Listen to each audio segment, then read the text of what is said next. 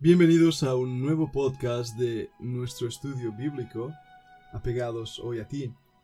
Deseamos invitarte a que formes parte de este aula de estudio escribiendo tu correo electrónico a fundacionbiblica.gmail.com o más que maravilloso yahoo.es. Estamos estudiando a lo largo de esta semana el Salmo 22.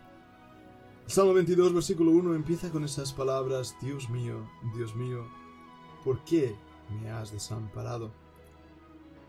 Encontramos la similitud de esas palabras en el Nuevo Testamento, cuando el Señor Jesucristo, estando en la cruz del Calvario, exclamó a gran voz diciendo, Eli, Eli, lama sabactani. En ese momento, el velo se rompió. Hubo un gran estruendo. El Padre había abandonado a su Hijo en aquella cruz. Encontramos de esta manera algo que debe llevarnos a un asombro extraordinario. El padecimiento más grande en la cruz del Gólgota no fue a nivel físico. Hemos estado estudiando ya lo mucho que sufrió el Señor Jesucristo en aquella cruz. La muerte de la cruz era una muerte dolorosa y vergonzosa para aquellos que la sufrían. Era una muerte reservada solamente a esclavos. Los ciudadanos romanos no tenían ese tipo de muerte. Era una muerte realmente escabrosa. El dolor físico era tan profundo que muchos no llegaban a ser crucificados. El padecimiento era tan grande que morían mucho antes de llegar a esa cruz. En Mateo capítulo 27, en el versículo 45 leemos que desde la hora sexta hubo tinieblas sobre toda la tierra hasta la hora novena. Cerca de la hora novena Jesús clamó a gran voz diciendo Elí, Elí, lama sabactani. Esto es, Dios mío, Dios mío, ¿por qué me has desamparado? Las burlas impúdicas de aquellos que escucharon dichas palabras no tardaron en surgir. Dice el versículo 47 que algunos de los que estaban allí decían al oírlo, a Elías le lama este. Y al instante, corriendo uno de ellos tomó una esponja y la empapó de vinagre, poniéndola en una caña le dio a beber. Pero los otros decían, Deja, veamos si viene Elías a librarle. Mas Jesús, habiendo otra vez clamado a gran voz, entregó el Espíritu. Y aquí el velo del templo se rasgó en dos de arriba abajo, y la tierra tembló, y las rocas se partieron, y se abrieron los sepulcros, y muchos cuerpos de santos que habían dormido se levantaron, y saliendo de los sepulcros después de la resurrección de él, vinieron a la santa ciudad y aparecieron a muchos. Los acontecimientos alrededor de la crucifixión quedan palpablemente relatados en el Nuevo Testamento. El trato de los soldados romanos, los golpes recibidos, las barbas que fueron arrancadas literalmente, la espalda de Jesucristo golpeada por ese gato romano, ese látigo de ocho puntas que se ponían huesecillos a las terminales y literalmente arrasaban y arrastraban la carne, las venas y hasta el hueso en las espaldas del reo. El sufrimiento físico era después incrementado por los golpes en la cabeza, en esa corona de espinas que él llevaba. Le escupieron esputos en el rostro, las burlas injuriosas. Podemos imaginar la escena y ninguna película sería capaz de aún reflejarla con toda la dureza, con toda la brutalidad. Vemos aquí en lo que he leído como incluso la gente tan confundida, tal vez por el ruido de alrededor, no entendió cuando él clamaba a gran voz Elí, Elí, lama sabactani. Tal vez pensaban que llamaba a Elías en vez de Elí el nombre referido a mi Dios, mi Dios, ¿por qué me has desamparado? Los eventos que nos siguen narrando el texto bíblico nos llenan también de, de estupor al contemplar que la misma tierra tembló, las rocas se partieron, la tierra no quería chupar la sangre de Jesucristo que caía a borbotones sobre la roca y la arena de aquella colina maldita. La Biblia nos dice que se abrieron los sepulcros. En nuestras visitas a Israel he podido contemplar exactamente esos lugares donde, nos dicen los historiadores, que un terremoto partió muchos de los sepulcros, creando hendiduras o cuevas que aún hoy en día el turista puede ver. ¿Cuándo aconteció eso? pregunté a uno de los guías turísticos que se afanaban en ganar la simpatía de los oyentes. Bien, eso no se sabe bien cuándo aconteció, tal vez en uno de esos terremotos antiguos. La Biblia nos da la respuesta. La cruz de Cristo fue alzada en el Gólgota para limpiar los pecados de la humanidad. Y como hemos estado viendo, aquella cruz, ese lugar maldito, fue levantado por mí, por mis pecados.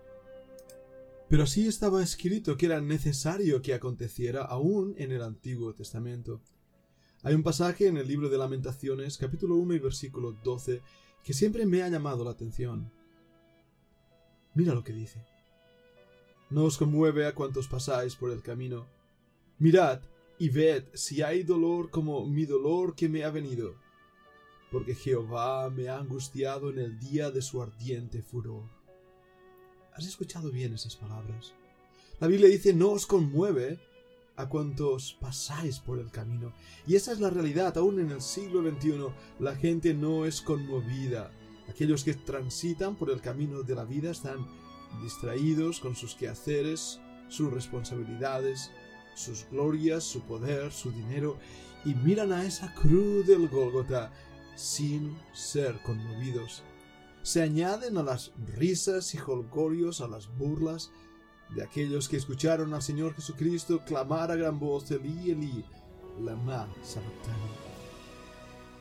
Las burlas del Calvario siguen resonando hoy, 21 siglos después.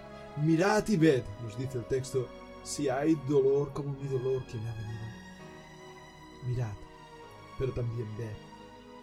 No solo observar como aquel que observa una obra de fotografía una obra pictórica y queda un poco maravillado por los colores y las sombras. Mirad, pero también ved, observar. Ver al Hijo de Dios muriendo en aquella cruz, siendo levantado en un lugar maldito por mis pecados. Vedle sufrir. Vedle orar al Padre esas palabras que deberían de verdad romper nuestros corazones al oírlas. Eli, lama sabactani y pensemos que la respuesta a esa gran pregunta, Dios mío, Dios mío, ¿por qué me has desamparado? La respuesta que el Padre pudo haberle dado es, porque estás llevando en tu cuerpo sobre el madero el pecado de la humanidad. Cristo estaba llevando mi pecado, tu pecado, y por eso el Padre le abandonó. Porque la Biblia nos dice, muy limpio eres de ojos para ver la maldad. El Dios tres veces santo no podía ver el pecado en el cuerpo de su Hijo en aquella cruz y por eso retiró su mirada. El justo juicio estaba cayendo sobre el inocente Hijo de Dios, muriendo por nuestras maldades, nuestros pecados, nuestras indiferencias. No hay nosotros admiración alguna. Y así nos dice el mismo Isaías capítulo 53, le veremos, pero sin atractivo para que le deseemos, despreciado, desechado entre los hombres, varón de dolores, experimentado en quebranto, y como que escondimos de él el rostro. Fue menospreciado y no lo estimamos. Esa es la condición de la cruz. No os conmueve a cuantos pasáis por el camino. Mirad y ved si hay dolor como el dolor que me ha venido, porque Jehová quiso quebrantarme en el día de su ardiente furor. Jehová me ha angustiado en el día de su ardiente furor. El Padre derramó sobre su Hijo amado la ira por el pecado. Porque Dios es un Dios de ira y la Biblia lo dice, el alma que pecare, esa morirá. Jehová me ha angustiado. Cristo probó la muerte por todos nosotros. Y cuando la Biblia dice que la probó, no quiere decir como aquel que prueba un bocado de pan o prueba una comida a ver si le gusta o no y solamente toma una cucharada de ello. Jesús entregó el Espíritu, nos dice la palabra de Dios. Él ciertamente llevó nuestros pecados, sufrió nuestros dolores. ¿Y nosotros? Nosotros le tuvimos por azotado, por herido de Dios y abatido. ¿Por qué? El Padre le había dejado por nosotros. La Biblia nos dice, Él fue herido por nuestras rebeliones. Fue molido por nuestros pecados. El castigo de nuestra paz fue sobre Él, y por su llaga fuimos nosotros curados. En la cruz Jesucristo estaba llevando el castigo que nosotros merecíamos. Y aquellos que lo vieron dijeron que eran justos. De hecho, aquel ladrón en la cruz, mientras le contemplaba en su gemir y en su sufrimiento, dijo, Tú eres justo, nosotros a la verdad padecemos justamente, pero es injusto que tú mueras. El, el soldado a los pies de esta cruz, cuando le oyó clamar, dijo, Este hombre verdaderamente era justo. La misma mujer de Pilatos en sus sueños atemorizada dijo, no tengas nada que ver con este justo. Jesucristo fue llamado justo por su mismo Padre Celestial cuando dijo, este es mi Hijo amado en el cual tengo complacencia. No había nada de reproche, nada fuera de lo que Él era. Jesús en aquella cruz murió por mis pecados. Pero no nos conmueve. No nos conmueve.